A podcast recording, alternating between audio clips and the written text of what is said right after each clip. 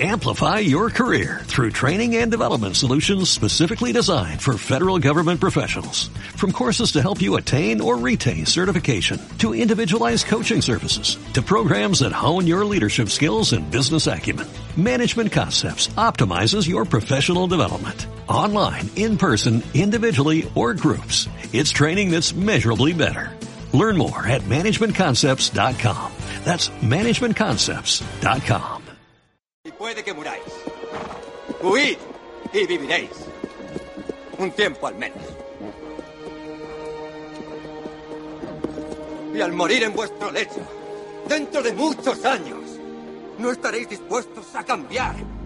Todos los días desde hoy hasta entonces, por una oportunidad, solo una oportunidad, de volver aquí a matar a nuestros enemigos.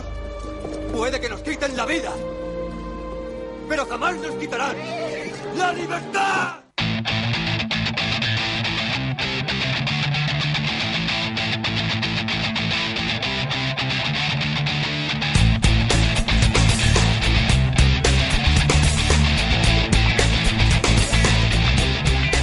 Comenzamos con la sesión de videojuegos, cine y literatura, monotemáticos FM, un lunes más.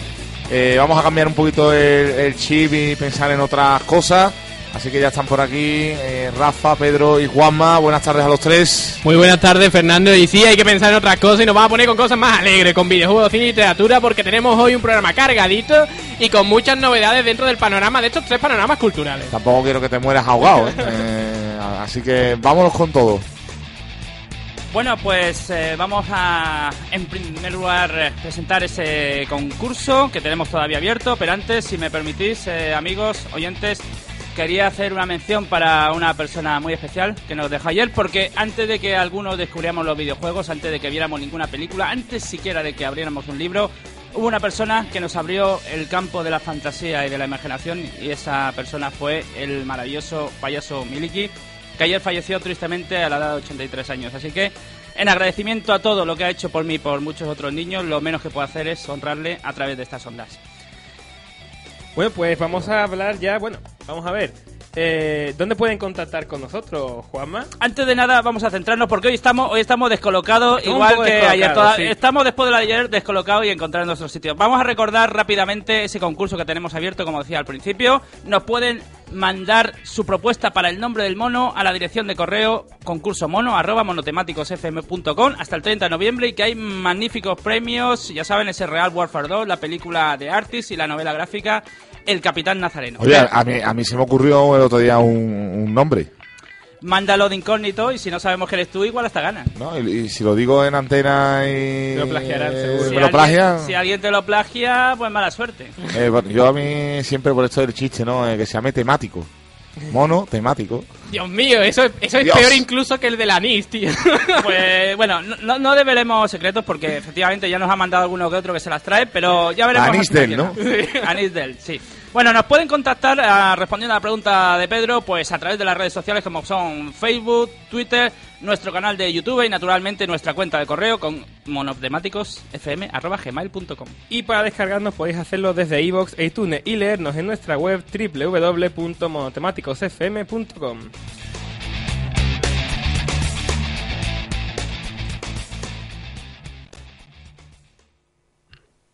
En videojuegos hablaremos de la nueva consola PlayStation 4, Xbox 720 y de la posibilidad de entrada de Nintendo en los juegos para móviles, pasando por los lanzamientos de la semana y acabando con la crítica de Halo 4. En cine hablaremos de la séptima entrega de Star Wars y de la secuela de El origen del planeta de los simios, para terminar con la crítica de la Condesa Descalza. Y en literatura hablaremos del relato póstumo de Ray Bradbury, de cómo la biografía de Virginia Woolf ha llegado al cómic y de una subasta en la que se han pagado 7.500 libras por una obra de Lorca, terminando con una reseña de la gran obra de Aldous Huxley, Un Mundo Feliz. Nintendo debería de sacar juegos para iOS. Empezamos ya con la actualidad de los videojuegos y así es porque al menos es eso lo que se ha aconsejado, lo que ha aconsejado el analista Michael Patcher a Nintendo, siendo bastante lucrativo para empresa, para esta empresa, según este gurú del videojuego. Hombre, es que si meten ya los juegos para iOS, eh, para todos esos usuarios de tablet como iPad o, o los eh, iPhone, pues imagínate, ¿no? El gran... eh, Sería un gran negocio. tendrían. Sí, sí, es sí. un gran negocio porque este analista, Michael Patcher, está hablando de 300 y 400 millones, millones de dólares más al año. Vamos, no estamos hablando de una tontería de cuatro duros. Vamos a ver, yo voy a hacer la pregunta burra de- del día, que va a ser ¿qué es iOS? Porque para la gente burra que no lo sabe, y yo estoy ahí, Y además me lo dices teniendo aquí un iPad por delante, pues sí, iOS son los sistemas operativos de todo tipo de dispositivos móviles de Apple, o sea, un iPad, un iPhone, un iPod mini Touch. iPad.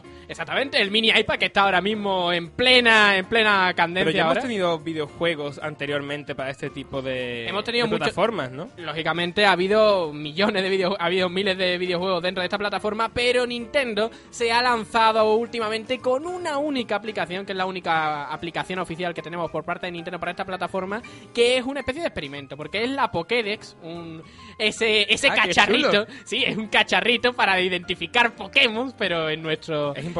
Sí, es muy importante para Cuando todos voy al campo es que me pierdo con tantos Pokémon. Exactamente, ves un ratata y dices, oh Dios mío, ese qué ratata hace, ¿qué, qué me puede atacar, no? Pues eso, ha, ha sacado esta aplicación y este famoso analista, Michael Patcher, que Dios, también maneja este Pokémon. Claro, Pues, ya. increíble. aquí hay que manejar de todo con una Nintendo DS, eso es increíble. Pokémon uno de los mejores juegos de la historia, eso habría que discutirlo un día. Bueno. Pero sí, bueno, bueno.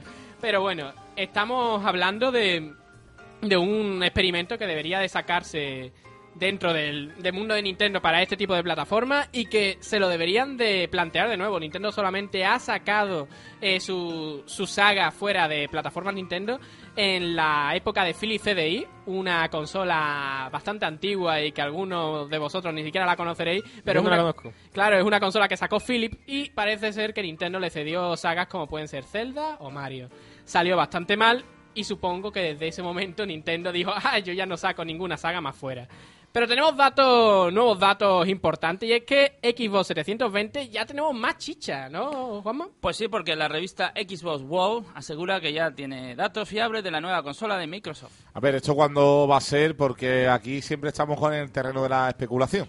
Pues, ¿cuándo, cuándo no se puede saber realmente? ¿Cuándo tú vendrás? ¿Cuándo, cuándo, cuándo, cuándo? Se ha estado hablando de febrero, se ha estado hablando de marzo, se ha estado hablando incluso de semanas antes del famoso evento del E3 de Los Ángeles, que es un evento realizado para... Bueno, es el evento clave, como si fueran los Oscars dentro del mundo del videojuego, pero para enseñar las novedades en el siguiente año fiscal eh, dentro de este ocio electrónico. Pero lo que sí ha dicho esta publicación, que por cierto está en sus últimos momentos de, existencia porque hay amenazas para que Xbox World ya muera definitivamente, es que este, esta consola, llamámosle, llamámosla Durango, que es el nombre en clave que en principio tendría esta consola, tendría como características las siguientes. Un Kinect 2, que es ese, esa plataforma de detección de movimiento que tiene la actual Xbox 360, pero mejorada. Tendría disco Blu-ray, pasaría del DVD de 9 GB y pasaría ya al formato que tiene PlayStation 3 y tendría salida y entrada de televisión, como es lógico, y un innovador controlador. Y me encanta decirlo con esas palabras, porque con innovador controlador que estamos hablando, de que van a cambiar el mando normal de Xbox 360 y lo van a poner de una forma chachipiruli, sí, innovadora, ¿no? Eh, eso es uno de los datos más curiosos que ha habido. Y lo importante de todo, gafas de realidad aumentada.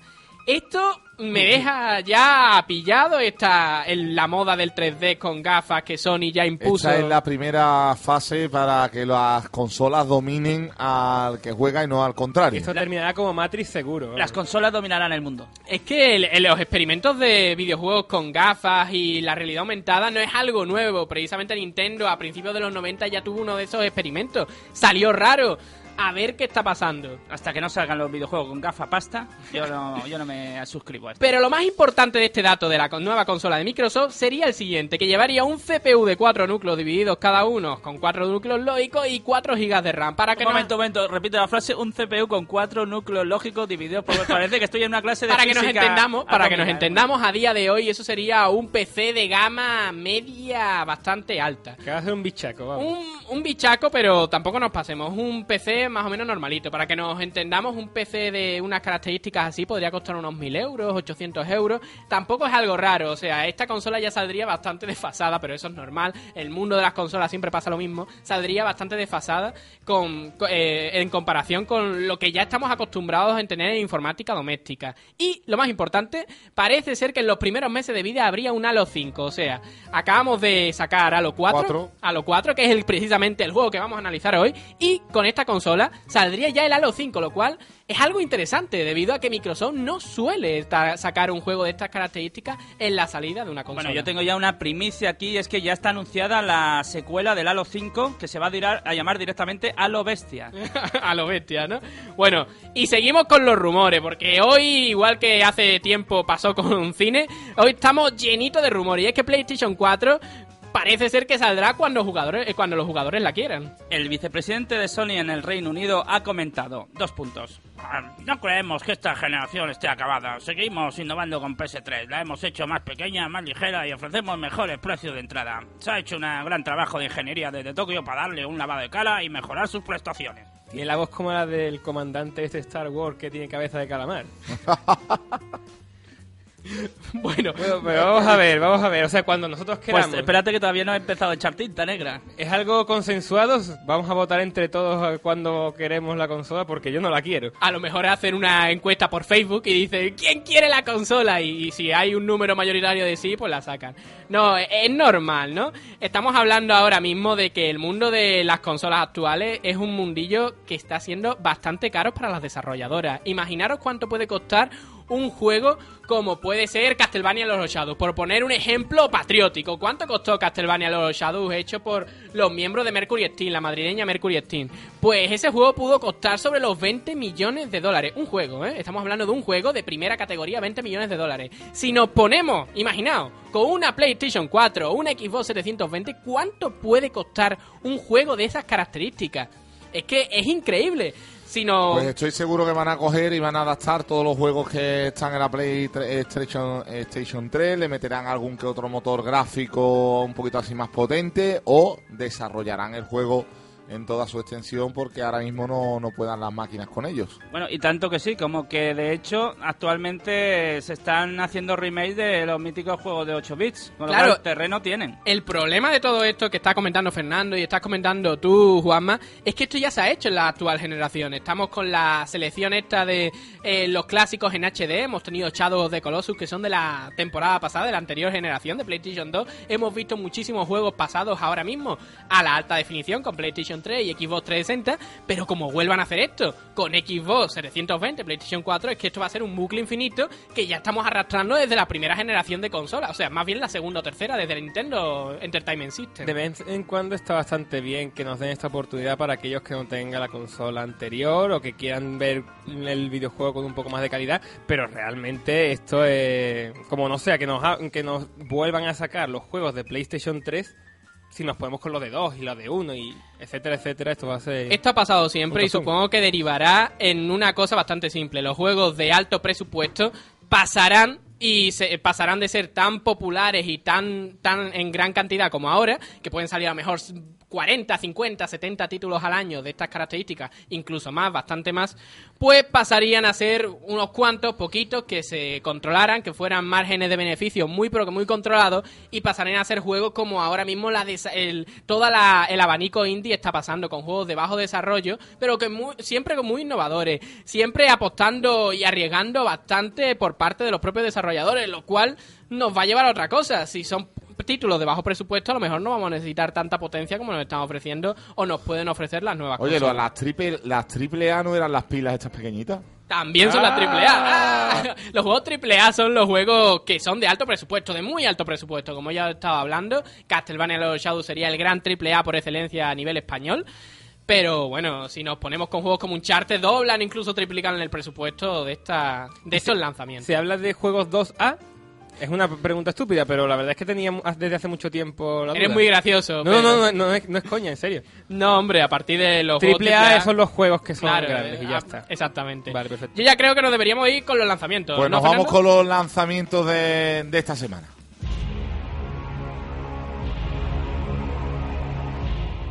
El asesino más famoso de los videojuegos llegará a Xbox 360, PlayStation 3 y PC el próximo día 20 de noviembre bajo el sobrenombre de Hitman Absolution. Epic Mickey 2 llegará el día 22 de noviembre a Xbox 360, PlayStation 3, PC y Mac para demostrarnos que el ratón más famoso del mundo y su antiguo archienemigo Oswald tienen todavía mucho que contar.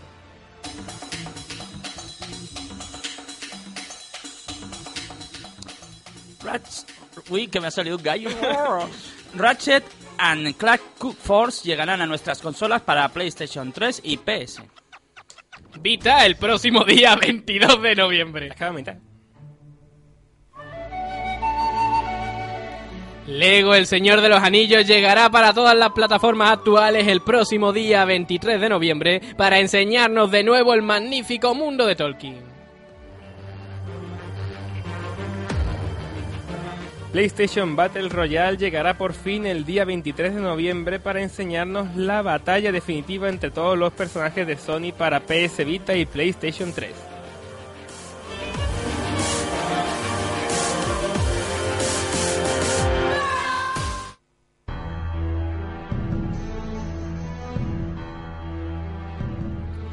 Hace bastante tiempo que los creadores de la saga Halo dejaron el testigo a los jóvenes en este mundillo. 343 Industries, la desarrolladora encargada a día de hoy de esta saga.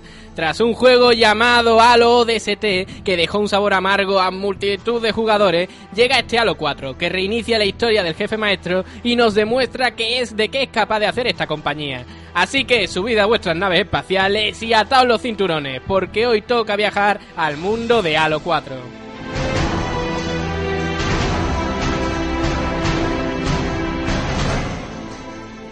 Y como siempre digo, Halo 4, yo os digo Halo 4 y ¿qué es lo primero que pensáis? Fernando, Pedro, Juanma. Eh, oh, uh, mejor 4 que 5. Yo escucho esta música y me dan ganas ya de coger un rayo láser y empezar a conquistar planetas por ahí.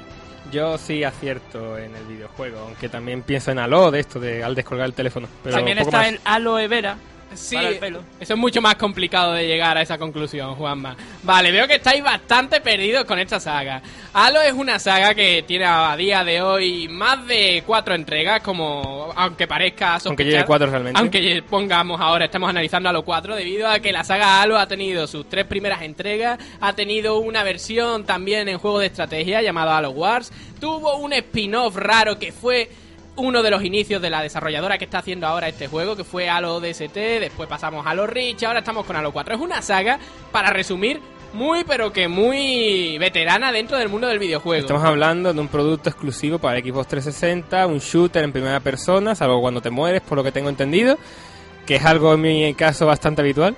Bueno, es, más o menos es parecido. Es un producto exclusivo de Microsoft. Ha estado tanto en Xbox, la primera Xbox, ha estado en Xbox 360 y también ha estado en PC. Y sí, es un juego en primera persona, es decir, solo vemos las manos de nuestro personaje y vemos también el arma para poder matar a diestro y siniestro todo tipo de enemigos que se nos pongan en pantalla. Y en algunas ocasiones vamos a pasar esa visión, ese tipo de perspectiva a una tercera persona. Cuando no solo cuando morimos, sino Cuando cuando montamos en el coche. cuando nos montamos en el coche, cuando cogemos armas más grandes. Bueno, hay una serie de, de características especiales. Pero para que nos entendamos, es una saga de pegar tiros a diestro y siniestro a todo tipo de alienígenas que se nos pongan por delante.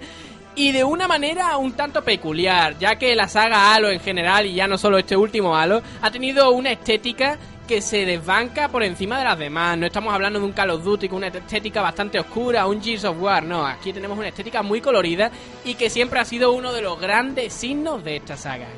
Bien, Halo 4, ya nos sentamos dentro de este juego. Un juego que ha salido hace poco para Xbox 360 y que si estamos hablando, siempre estamos hablando, Halo 4 es el cuarto título de la saga, va a tener que ver con las anteriores entregas. Pues podríamos decir que sí, no. El juego empieza con el final de Halo 3, el cual no voy a desvelar ahora mismo, pero es una eh, acaba de una manera bastante trágica y rara. Acaba mal. Acaba mal, acaba mal. Entonces, teniendo esta perspectiva de la anterior entrega de Halo 3, pues se suponía que íbamos a tener una especie de renacimiento de nuestro personaje, un renacimiento de la saga, un renacimiento de todo el concepto de Halo a lo largo de toda esta década.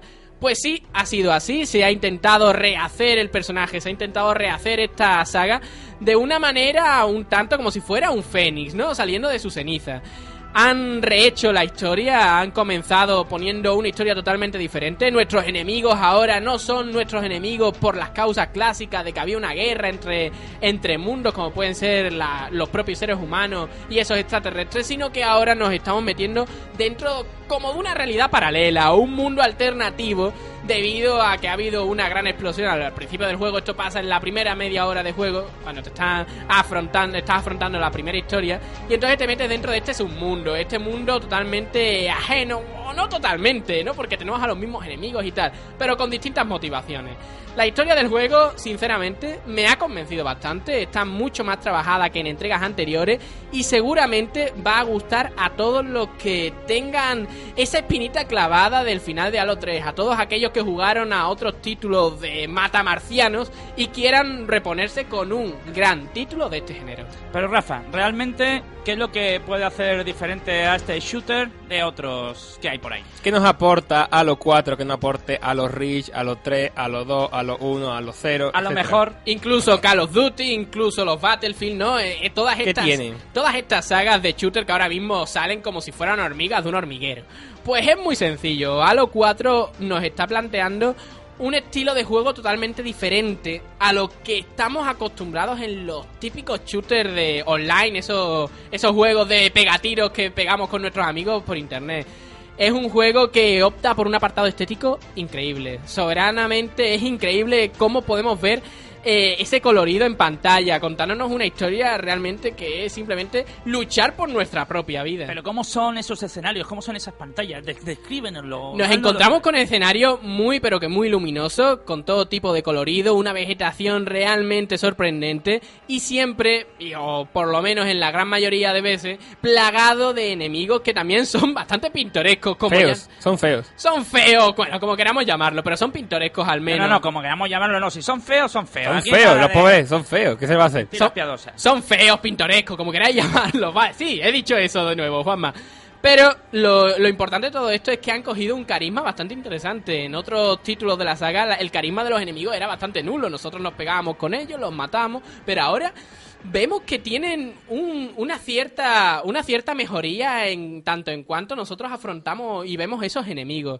Vemos un- una personalidad latente que ha hecho de esta saga que sus enemigos, sus, eh, sus principales enemigos, estas cosas que siempre simplemente amasacramos a tiro, pues llegamos a cogerle un cierto cariño. Es muy Bueno, interesante. Cariño yo no diría tanto. De hecho yo les cogí bastante tirri y me entraban ganas de matarlo más todavía. Es como los Ewoks en Star Wars, son bastante odiosos. adentrándonos ya dentro del terreno del gameplay o de la jugabilidad para los menos eh, duchos en el tema, pues nos encontramos que la jugabilidad ha pasado, bueno, es más o menos como siempre, tenemos un personaje principal y tenemos que pegar tiros a diestro y siniestro. Lo que pasa es que esta se ha sometido un poquito, solamente un poquito a la historia, a la narrativa que nos plantea Halo 4, cosa que antes la narrativa pasaba un poquito desapercibida. Halo 4 ha sabido perfeccionar, ha sabido apuntillar esos elementos para decir, oye, yo tengo una historia y la voy a justificar con el modo de juego que tú estás realizando a día Pero de hoy. Rafa habla de matar, de masacrar, de machacar a los enemigos y alguien puede estar escuchando y digo, hay que ver siempre si es que los videojuegos son violentos, pero tendrá un fin, un fin noble, ¿no? El, el tanta matanza. Eh, al final el fin noble que tenemos siempre es el mismo, sobrevivir, salvar a la, a la raza humana, ser felices, incluso liarnos con el amor de con el amorío de turno, lo cual aquí es un tanto extraño debido a que es una máquina. Pero Ah, bueno, no, no somos racistas, así que cualquiera que haga lo que quiera. Bueno, eh, mejorías que hemos tenido en este Halo 4. Tenemos nuevas armas, han sabido cuidar el apartado sonoro, apartado que muchas veces se, se, se deja de lado en este tipo de grandes producciones. Recordemos que este es el juego que más dinero ha costado a Microsoft en su historia. No estamos hablando de cualquier cosa que se hace en una, en una desarrolladora pequeña, no, no. Estamos hablando de mucho dinero que se ha invertido para hacer un juego bastante redondo. Y el apartado sonoro, el sonido de esos disparos al estar en plena batalla contra nuestros enemigos ha llegado a un nivel bastante sorprendente. Y con una notable reseña al doblaje y concretamente al del jefe maestro, el protagonista, el cual ha, dado bastantes patadas a su doblaje original y es que lo ha perfeccionado hasta un punto increíble. En conclusión y para no alargarnos más, un juego que si tenéis un Xbox 360, si queréis tener un pegatiro de los más increíbles y de los mejores que tenemos en el momento, os lo recomiendo. Una de las compras obligadas para esta Navidad. Pero Rafa, me preocupa. ¿Este juego no me va a quitar el hipo? Eh, creo que no, Juanma. Aunque, aunque si, si llevas mucho tiempo sin jugar, a lo mejor te lo quita. Porque la verdad es que llega a sorprender lo suficiente. Bueno, pues ahí está, Halo 4. Eh, se ve que te lo has pasado ya, ¿no? Que has acabado con él y que has echado, has invertido muchas horas en... Esto para ti será una bagatela, no te habrá puesto en demasiadas dificultades, no, no, no, ha sido, ha sido la verdad uno de los mejores momentos que he pasado en las últimas semanas jugando a un videojuego y sobre todo en su modo online, el cual hemos tenido que dejarlo un poco de lado porque no hay tanto tiempo para hablar de él. Pero un modo online para jugar con nuestros amigos es increíble. Esto es uno de los obligados, Fernando. Bueno, pues Halo 4, sobre todo para el que tenga dudas para estas Navidades y los Reyes, ya lo saben, que lo pongan en la carta bien clarito, con H, para que no haya confusiones. Como decía Pedro, no vaya a ser que lo confundan con levantar el, Con que no el tienen que teléfono y, y- y la vamos a liar. Bueno, pues son las 5 casi de la tarde, tres minutos para llegar a en punto. Hacemos nuestra primera y única pausa. A la vuelta hablamos de cine y de literatura. Continúa con nosotros en Radio Betis 89.6. Radio Betis 89.6. La sintonía en verde y blanco. Son las 16 horas 57 minutos. La caravana del nuevo SEAT Toledo está a punto de llegar a tu ciudad. Entra ya en vuelvelaleyenda.es, localiza tu concesionario e inscríbete para probar un vehículo de leyenda. Puedes ganar una estancia en un hotel Rusticae. Nuevo SEAT Toledo por 13.990 euros. Vuelve la leyenda. El McDonald's Servético tiene premio. Presenta tu carnet de socio y disfruta de dos McMenús medianos por 9,90 euros. Oferta válida en restaurantes de Sevilla y provincia, excepto McWrap y Magnífica. Hay un McDonald's para ti. High Definition Life. Es la alta definición en vivo, un sistema emotivo, con una tecnología capaz de parar el tiempo. De recorrer todo tu cuerpo a través de una emoción.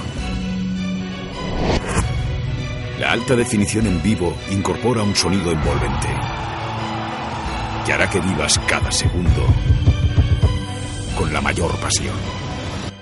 La emoción de ser bético. Real Betis Balompié. Abónate a vivirlo.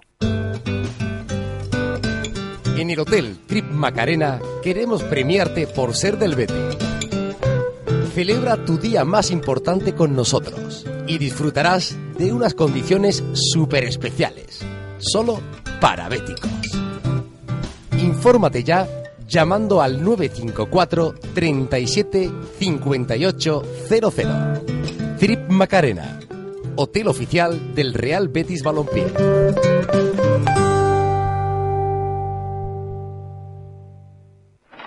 Buenos días, señorita. Necesito un autobús al Ompe de máximo confort, con cuarto de baño, frigorífico, DVD, tres televisores, butacas reclinables, rampa para minusválidos y un gran maletero. ¿Algún color en especial, caballero? Si eres de los que pide más a un autobús, llámanos 954 67 22 99 o entra en alompe.com. Alompe, para gustos, los colores. Frío Morón, 50 años atendiendo las necesidades del frío comercial e industrial. En Frío Morón somos especialistas en maquinaria de hostelería y de alimentación. Fabricamos a medida y realizamos la instalación en su negocio. Visítanos en el polígono El Pino o llámanos al 954 51 41 61. El frío de su negocio con Frío Morón. Continúa con nosotros en Radio Betis 89.6. Verdeando con Fernando Casal.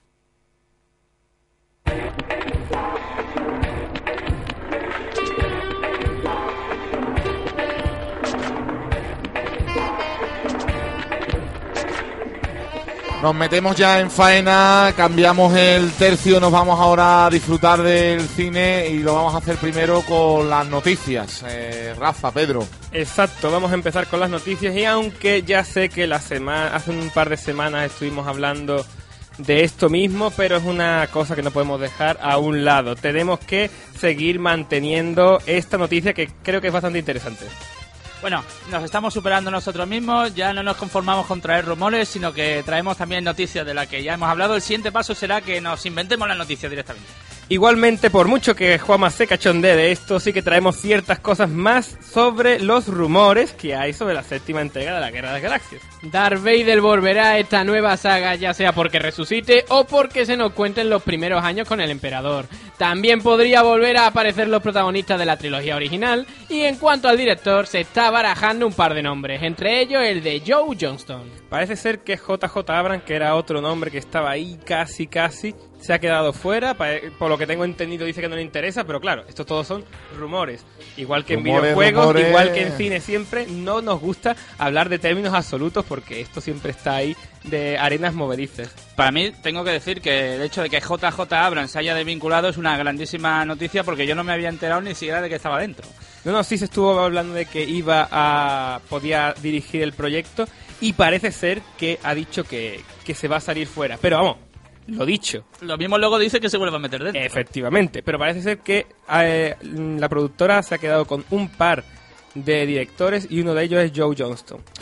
Ahí queda la cosa. Seguimos con la creatividad bajo mínimos en Hollywood, porque la segunda noticia también está relacionado con rescatar títulos de- del pasado y seguir explotando la gallina de los huevos de oro. Exacto, que en este caso es la secuela del origen del planeta de los simios que ya a día de hoy tiene historia. Continuará donde la primera lo dejó, se seguirá el desarrollo de los simios independizados y por otro lado veremos cómo un peligroso virus pondrá en jaque al ser humano, permitiendo que los monos tomen el control. A mí eso de que los monos tomen el control me mola.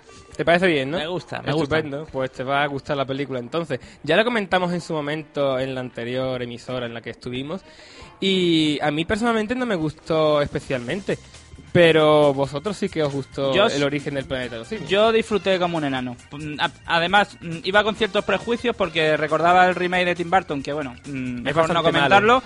Que creía que iba a ser algo parecido, pero luego resulta que me encontré algo totalmente diferente, un nuevo comienzo, partiendo de cero, una nueva historia fresca y con mucha mucha fuerza que a mí particularmente pues me, me encandiló. Ahí creo que tiene razón Juanma, es cierto que le dan un nuevo giro, un nuevo punto de vista bastante bien enfocado, con cierta inteligencia, y ahí tengo que darte la razón, aunque a mí personalmente no me termino de convencer. Y seguimos con eh, falta de creatividad, porque la siguiente noticia ahonda aún más en todo esto. Los guionistas están fatales. Las dos adaptaciones de videojuegos al cine que encontramos dent- que encontraremos dentro de poco. Eh, la falta de originalidad. Tom Hardy protagonizará la adaptación cinematográfica de Splinter Cell y para la de Assassin's Creed contará con Michael Fassbender en su papel principal. Michael Fassbender es un actorazo mm, espectacular y creo que puede hacer un buen papel en Assassin's Creed, no estoy seguro de todas formas. Sí, pero ojo que Michael Fassbender tampoco es absolutamente milagroso, eso han creído algunos y ya ha participado en el primer semi-truño, por decirlo así, que es Prometheus. Ya se ha inaugurado. Era de esperar que tarde o temprano se, se estrellara y además estelarmente como lo ha hecho en Prometeo. Y una vez que entras en esa dinámica, pues esto es como coser y cantar, todo es empezar. No te creas, hay ciertos directores que de postín de cierto nombre que sí lo tienen todavía muy en cuenta y que lo quieren seguir teniendo en sus próximas producciones, como por ejemplo el director de Hunger, No, Steve no, McQueen. no, no, a ver si nos entendemos, y por supuesto, sí, sabemos que Michael Fassbender es un actor fabuloso. La- el problema es que mm, creo que los directores ya tienen asumido que tenerlo garantiza no solo un éxito, sino tener una buena película, y eso No me es temo que no es siempre así. en absoluto. Por cierto que, que este fin de semana he estado viendo bastantes reportajes sobre el rodaje de Los Miserables, ¿eh? película que hay que Bueno. para las próximas semanas. ¿eh? Están ya el tráiler rulando en las redes sociales y la verdad que causando furor. Tom Hooper era el director, si no recuerdo mal. el que Efectivamente, y efectivamente, reparto de auténtico. El, dis- el discurso del rey, ¿no? Sí, y a, y a esto hay que sumarle que para desgracia de Naomi Watts, que hace un papelón en Lo Imposible, pero está esta Anne Hathaway que, que está espectacular, con lo cual lo va a tener muy complicado de cara a los Oscars porque parece que este año va a ser el de Anne Hathaway. ¿eh? Los Oscars nunca se sabe. Los Oscars yo creo que tiran los dados a ver qué sale. Pues, Da- dado de apu- 20 apúntate caras. este nombre, te lo estoy diciendo como bastante a- antelación, Pedro. A ver, a ver. No se sabe nunca lo que nos puede deparar los Yo lo apunto aquí en la porra, porque vamos a hacer un de una porra. Vamos a hacer esta. una porra y va a participar todo el mundo que quiera por Twitter. No se va a llevar nadie nada, pero bueno, ahí queda la cosa. Bueno, pues vamos a cambiar de sintonía, nos vamos a poner en situación porque vamos a hablar de esa revisión de un clásico que nos va a hacer el amigo Pedro Basallo y no es otro que la Condesa Descalza.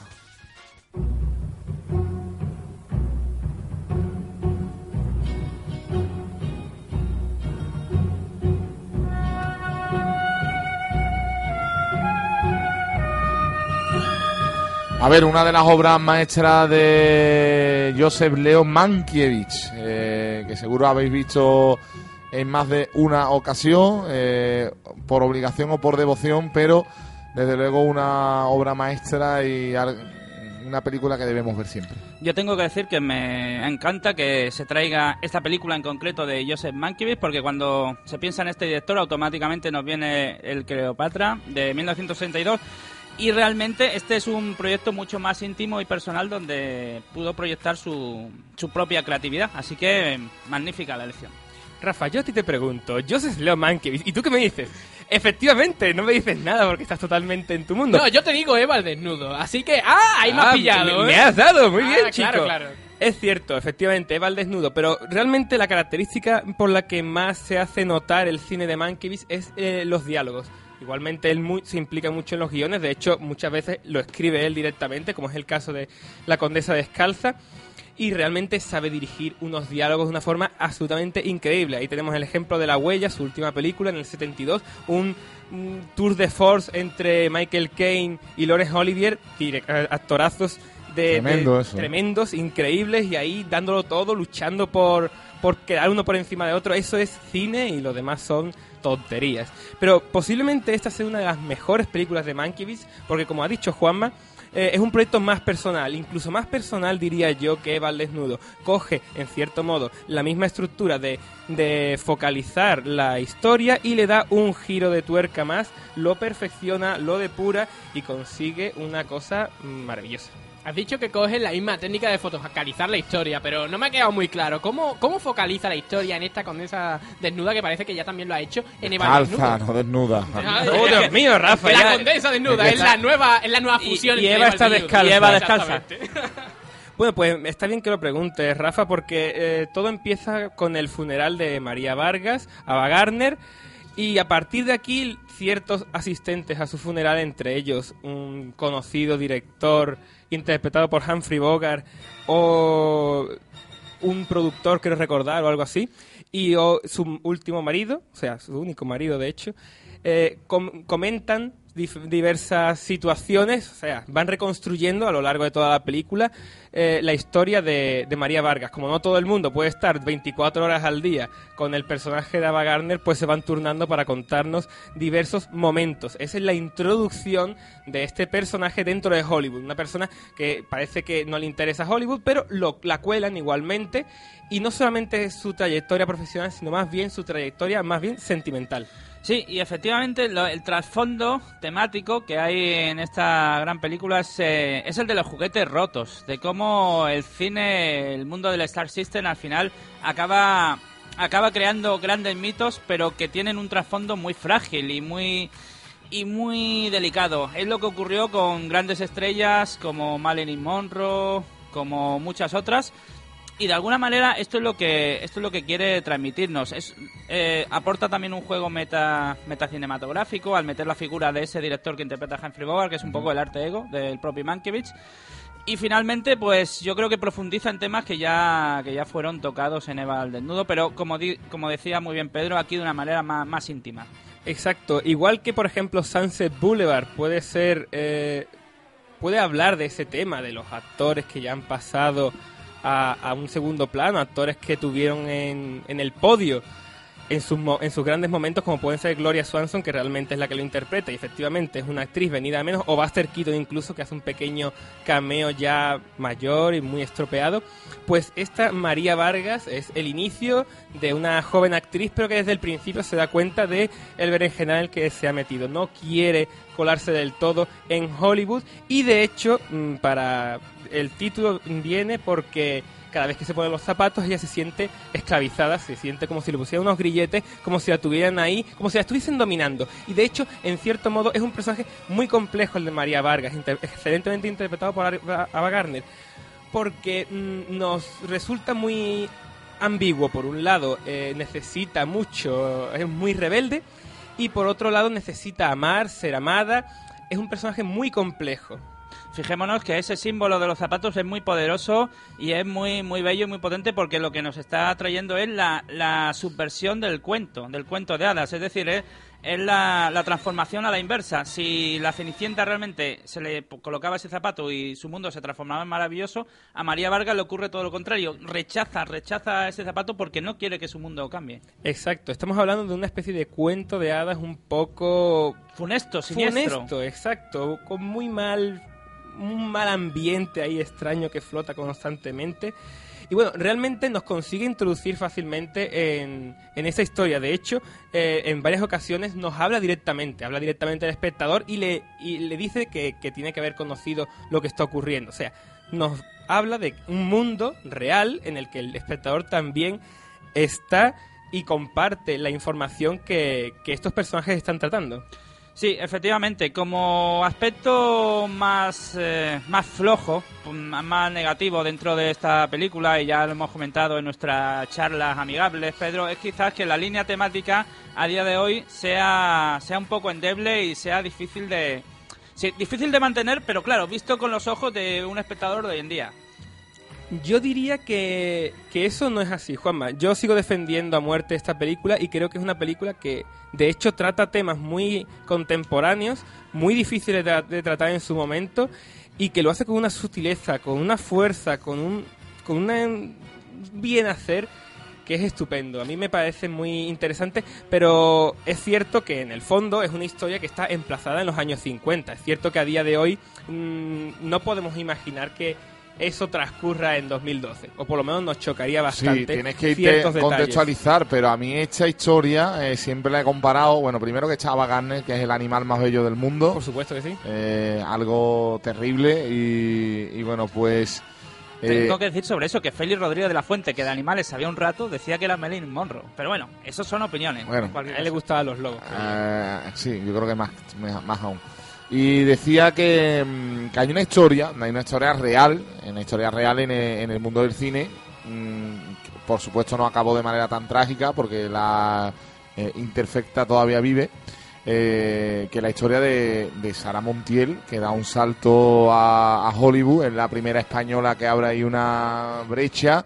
eh, que podría ser incluso parecida a la historia eh, de esa España folclórica y atrasada eh, que da ese salto y que se convierte en un, en un símbolo, evidentemente eh, no tiene nada que ver, pero eh, no, no está tan di- no es tan disparatada ¿no? esa, esa comparación. Y además es casi paralela ¿eh? a la película. Ciertamente, y al mismo tiempo debía haber cierto idealismo hacia esa España arcaica y folclórica porque la propia Ava Gardner se, se envolvió de ese halo y se vino aquí a vivir en pleno franquismo. Sí. Exacto, de, de hecho decían que mientras deambulaba Ava Gardner todavía por Madrid, decían que no había hombre que no se hubiese acostado con ella. Eso es rumorología que había. ¿no? Decía que era un sitio donde paraba Sí, bastante, ¿no? Paraba el artisteo de la época, pues era bastante asiduo. Y los lo- toreros también disfrutaron de, de ese animal, más que el de los toros. En fin, y lo que te rondaré, Morena. Realmente, eh, efectivamente, Ava Gardner eh, interpreta un personaje que es español y mucha gente parece ser que se molesta muchísimo por la representación de, de la España que encontramos en la Condesa Descalza y yo creo que no debería molestarse nadie porque, de hecho, mm, a día de hoy por lo menos a mí no me parece algo, al- no me parece algo tan extraño, tal vez porque también hace 50, 60 años de esta historia, entonces lo veo de una forma lejanísima. Pero no solamente eso, realmente lo importante aquí es que se retrata una España folclórica porque es parte de... Del inicio de María Vargas. Exacto, es como... mm, El vamos a ver, apellido ya indica muchas cosas. el, personaje de por sí es latino, es apasionado, entonces realmente tiene que llevar sus verdaderos inicios en la sangre y de esta forma mm, de- demostrar lo rebelde que es a lo largo de, de la trama y demás. De todas maneras, no es algo tan extraño. En esta época, España, e incluso me atrevería a decir que a día de hoy, estamos todavía en un, en un territorio bastante atrasado dentro de ese tipo de temas. Estamos hablando de una España que poco después sacaría las revistas, los famosos, los famosos, bueno, espectáculos de revistas de todo tipo de chicas y tal. Así que esto no es tan extraño, lo que pasa es que tenemos ese sentimiento de, oh, Dios mío, Hollywood siempre nos retrata de una manera retrógrada. No es así, hay que verlo de- como tú lo has dicho, es necesario y parte del argumento. Yo creo que mientras sea importante para la trama y no hace falta el respeto de una forma excesiva, creo que todo eh, puede estar permitido. Y francamente, por lo que destaca esta película, a mi modo de ver, es por su carga simbólica. Así que no hay que fijarse tanto en los detalles de la trama. Bueno, pues ahí está la condesa descalza, que tampoco hubiera estado mal que hubiera sido la condesa desnuda. Yo lo bueno, apoyo, eh, Fernando. que era eh, la, conde- la condesa descalza es ah, desnuda de pies. Bueno, eh, no, no podría ser de otra, de otra manera. Eh, vamos a meternos ya en literatura porque tenemos bastantes noticias que, que comentar y un mundo feliz eh, de Aldo Huxley que vamos a comentar, un libro que, que también es de los que no se puede perder nadie.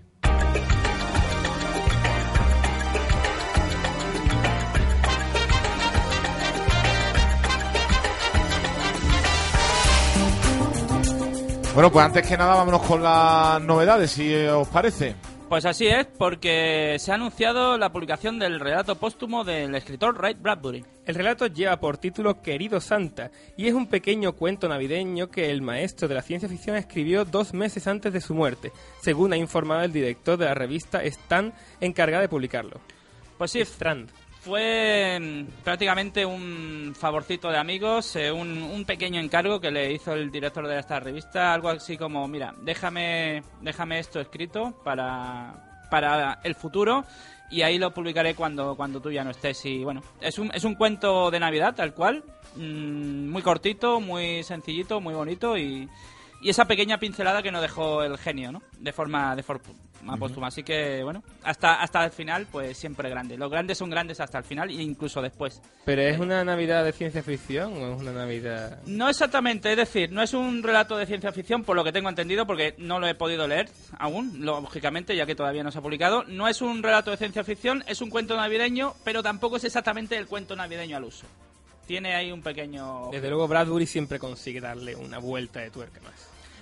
Y vamos con temas eh, del mundo del cómic, porque se está poniendo de moda los biopics en el mundo del cómic. Eh, hemos, hemos tenido ya algún caso, y en este caso hablamos de la primera biografía al cómic de Virginia Woolf que llega a España.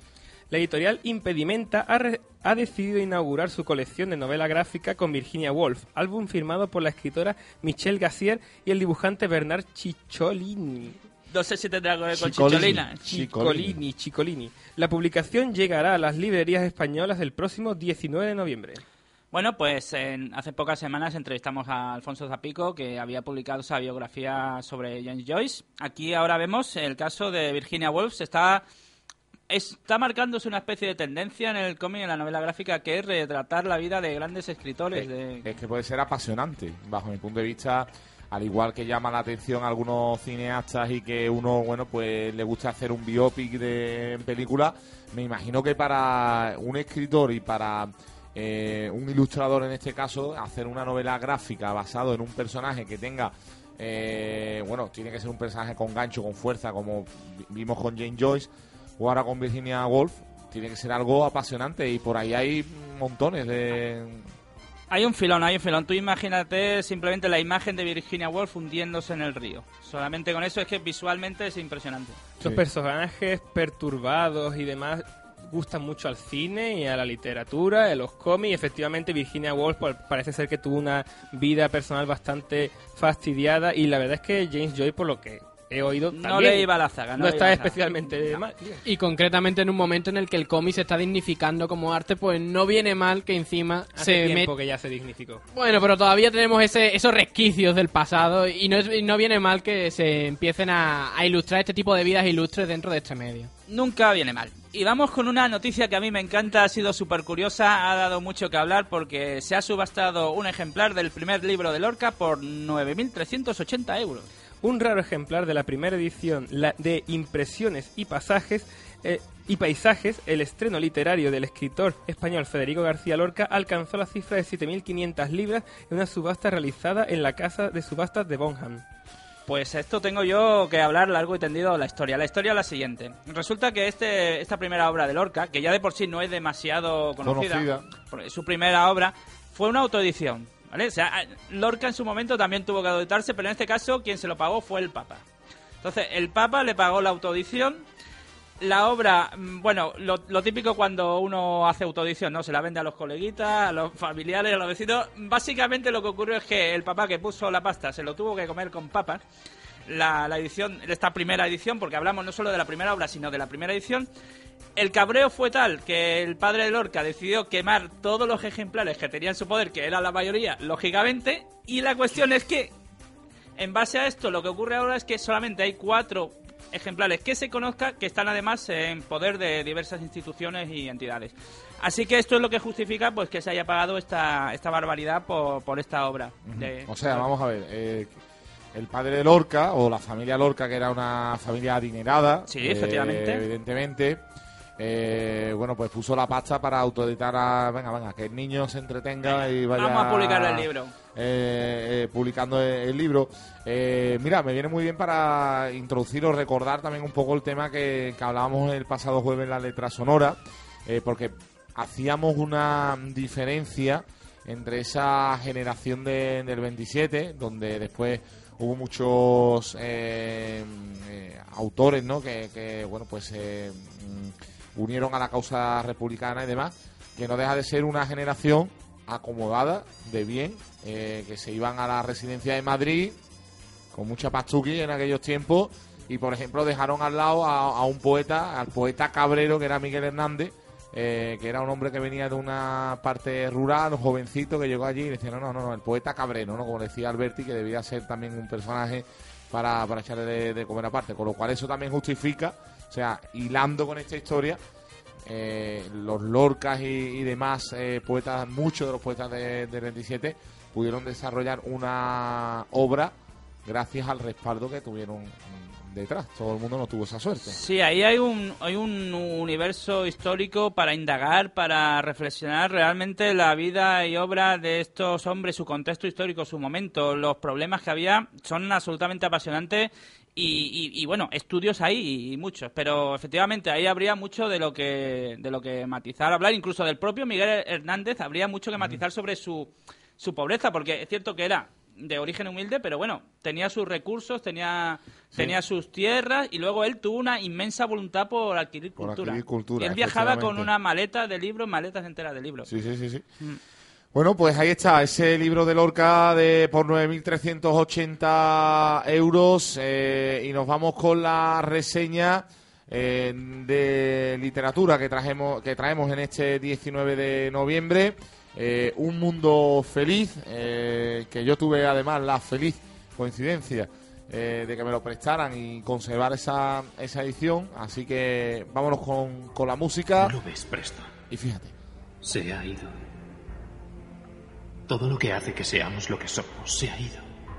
No hay guerra. No hay asesinatos. ¿Qué crees que hacemos nosotros? Tú has estado conmigo. Has visto cómo puede ser la envidia, la rabia. Un alto precio. Lo pago con gusto.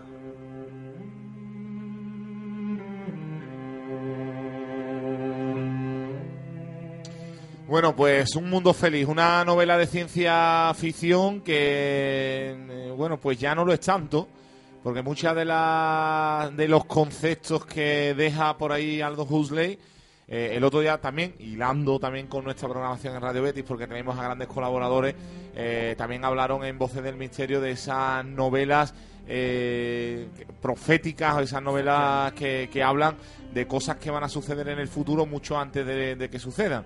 Y esta podría ser una de ellas.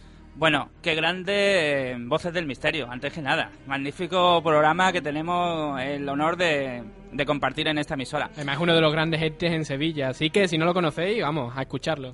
Sí, bien, pues eh, efectivamente, Fernando, ha dado en la clave. Un mundo feliz ya casi, casi no es ciencia ficción, sino que está más cerca de ser nuestra realidad que otra cosa. Con esto, Aldous Huxley, con esta gran obra, inauguró lo que es la, gran era de la distopía. La distopía, ¿qué es este palabra? Bueno, pues distopía mm, se refiere al concepto contrario de lo que es la utopía, es decir, sería un futuro donde eh, la humanidad ha llegado a ser víctima de su propio desarrollo, víctima de su propia tecnología. Con lo cual tenemos que el hombre es al mismo tiempo siervo y verdugo de sí mismo. Y esto es exactamente lo que vemos en un mundo feliz de Huxley. ¿Y cuál es, cuál es la historia? ¿Qué, qué es lo que nos trae este libraco? Bueno, pues en esta novela se nos plantea una sociedad futura donde el ser humano ya no es concebido a través del vientre de una madre, sino que es eh, concebido a través de la tecnología reproductiva. Los hospitales en este caso pues son auténticos eh, criaderos de cultivos humanos en los que los bebés recién engendrados son bombardeados con estímulos musicales que son inducidos durante el sueño y que es una especie, por así decirlo, de mensajes subliminales en los cuales se le marca la conducta que el pequeño debe desarrollar en su vida una vez que es adulto. Bueno, a partir de esto, la conclusión es muy, es muy clara. Yo creo que es obvio lo que se puede intuir, eh, queridos amigos, ¿no? Que esto significa ni más ni menos que el sometimiento y, y la garantía de- del estatus social. La paz social, un concepto que ahora se utiliza mucho, estaría totalmente, totalmente garantizada, pero claro, ¿a, a qué precio? Pues al precio de inducir mm, descabelladamente pues una misma idea repetida, repetida, repetidamente. Es decir, lo que estamos haciendo es moldear la mente del ser humano antes de que se forme la propia mente. Es decir, lo estamos manipulando desde la raíz. Estamos dentro del alienamiento desde el principio, incluso. A lo mejor tratado de una manera más burda, como podríamos ver en Matrix, ¿no? Como, ah, esos grandes campos de concentración que teníamos, como si fueran de eso de pila, para tener una imagen mental, ¿no? Eh, si no entiendo, o sea, a lo mejor me estoy yendo, pero si no recuerdo mal, parece ser que los niños además estaban mm, clasificados por alfa, beta, gamma, entonces estamos hablando de que desde el principio se le está predestinando a los niños a que son parias sociales o son unas personas excelentes. eh, Efectivamente, cuando eh, hablamos de que se le está induciendo esos estímulos, ¿qué es lo que se hace cuando se le induce esos estímulos? Pues que se le está marcando cuál va a ser su papel en la sociedad, pero no solo eso, no, se le- no solo se le dice al individuo cuál es el papel que tiene que cumplir en la sociedad, sino que además se le marcan las pautas para que esté contento con su papel en la sociedad. Es decir, que si, si te ha tocado ser un paria, por decirlo así, desde que eres niño vas a estar contento y no vas a querer ser otra cosa. Eso es lo... No vas a querer saltar el escalón. Los escalones sociales están totalmente estancos. Porque además el ser humano lo quiere así porque le han obligado o le han, eh, le han enseñado a que tenga que ser así. No, no hay que irse muy lejos. Si nos cogemos el sistema de castas hindú, casi casi es lo mismo. Tú naces en un, estan- en un estanco de esa sociedad y no puedes moverte, porque si tú estás descontento con tu situación, pues en la próxima vida vas a estar incluso peor. Pues efectivamente, esto lo que hace no es ni más ni menos que reproducir el estrato social eh, de castas hindúe. Con lo cual, efectivamente, tenemos un mundo sin conflicto, un mundo feliz, un mundo donde no existe la guerra, donde no existen las tensiones, donde no existe el hambre. ¿Pero a qué precio? Pues eh, a un altísimo precio porque nos toca eliminar muchísimas cosas. Para empezar, está totalmente prohibido tener eh, afectividad emocional con ninguna persona. No puedes tener eh, afectividad, sino que el sexo se disfruta libremente y al libre albedrío. Mm, digamos, eh, enamorarte de una persona está muy mal visto, es súper peligroso, por supuesto. Sí, sí, es así. eh, son las nuevas normas de este, de este mundo y entramado social. qué futuro. El concepto de familia está totalmente mm, devastado, sencillamente porque ya no hay padre ni madre, sino que si- simplemente te, te conciben. De hecho, eh, la perspectiva histórica, cuando estos, eh, cuando estos individuos ven la perspectiva histórica de cómo se engendraba el hombre, lo ven como una auténtica aberración. Un hombre que sale de una madre, por Dios. ¿Qué es esto?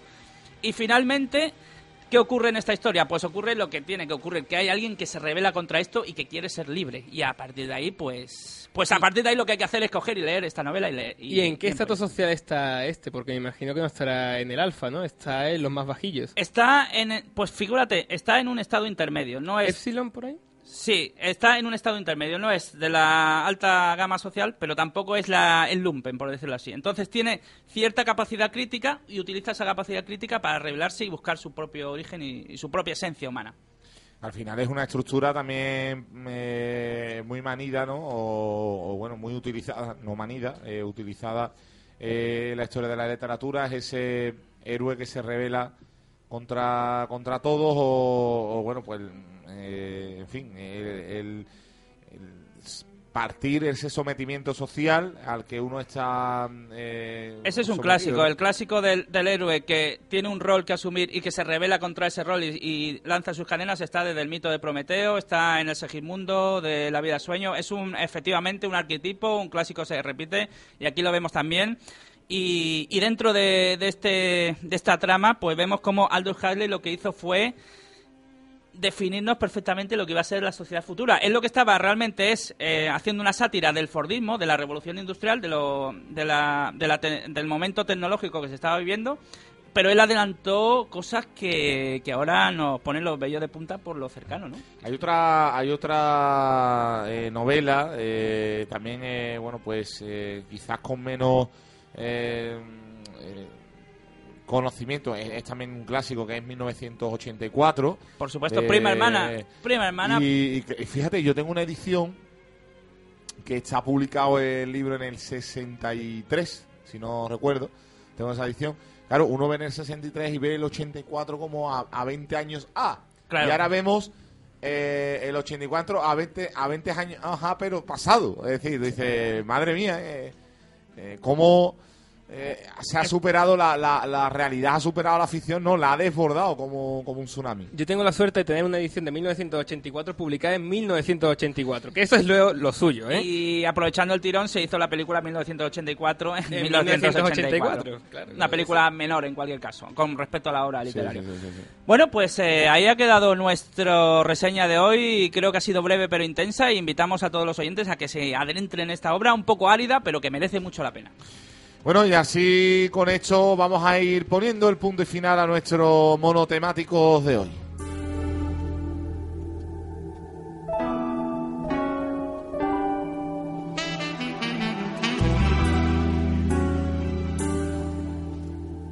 Bueno, pues en este monotemático de hoy hemos hablado de cine, de literatura, de videojuegos y bueno, pues ya saben que nos pueden seguir por Facebook, Twitter y YouTube y, y, bueno, pues todos los canales que tienen aquí estos amigos para mantener viva la llama de monotemáticos FM eh, que nos ha venido bastante bien. Qué bonito, qué bonito eso de la llama. Sí, sí. Y además con un concursito que tenemos, que Ya se nos acaba en breve. Ya queda muy poco tiempo, ya saben mandarnos nuestro, vuestros nombres del mono a concurso mono arroba monotemáticosfm.com. Y que se puede descargar todo esto en ebooks, en iTunes, también a través de la página web. eh, y bueno, pues como siempre, darle las gracias eh, a Juanma. Muy Juanma, bien, pues eh, gracias a ti, Fernando, gracias al oyente y a nuestra técnico que Vane en el control, que su nombre es... Que no Vane lo... Gamón. Vale, pues vale, muchas gracias por la parte técnica y encantado de estar aquí una tarde más. Eh, Pedro, gracias. A una vez vosotros, más. por supuesto. Y a Rafa Cruz. Rafa, Yo me voy corriendo a seguir dándole caña al Halo 4 que lo he dejado ahí, ahí intermedio. bueno, bueno, bueno, bueno, bueno. Que tiemble la 360 en el día de hoy. Ponemos eh, aquí eh, nuestro punto y seguido. eh, cerramos con monotemáticos. Seguimos aquí con más cosas en verde.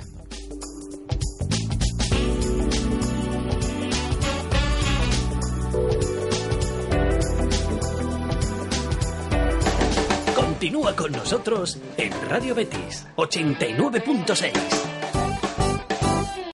Amplify your career through training and development solutions specifically designed for federal government professionals. From courses to help you attain or retain certification, to individualized coaching services, to programs that hone your leadership skills and business acumen, Management Concepts optimizes your professional development. Online, in person, individually, or groups, it's training that's measurably better. Learn more at managementconcepts.com. That's managementconcepts.com.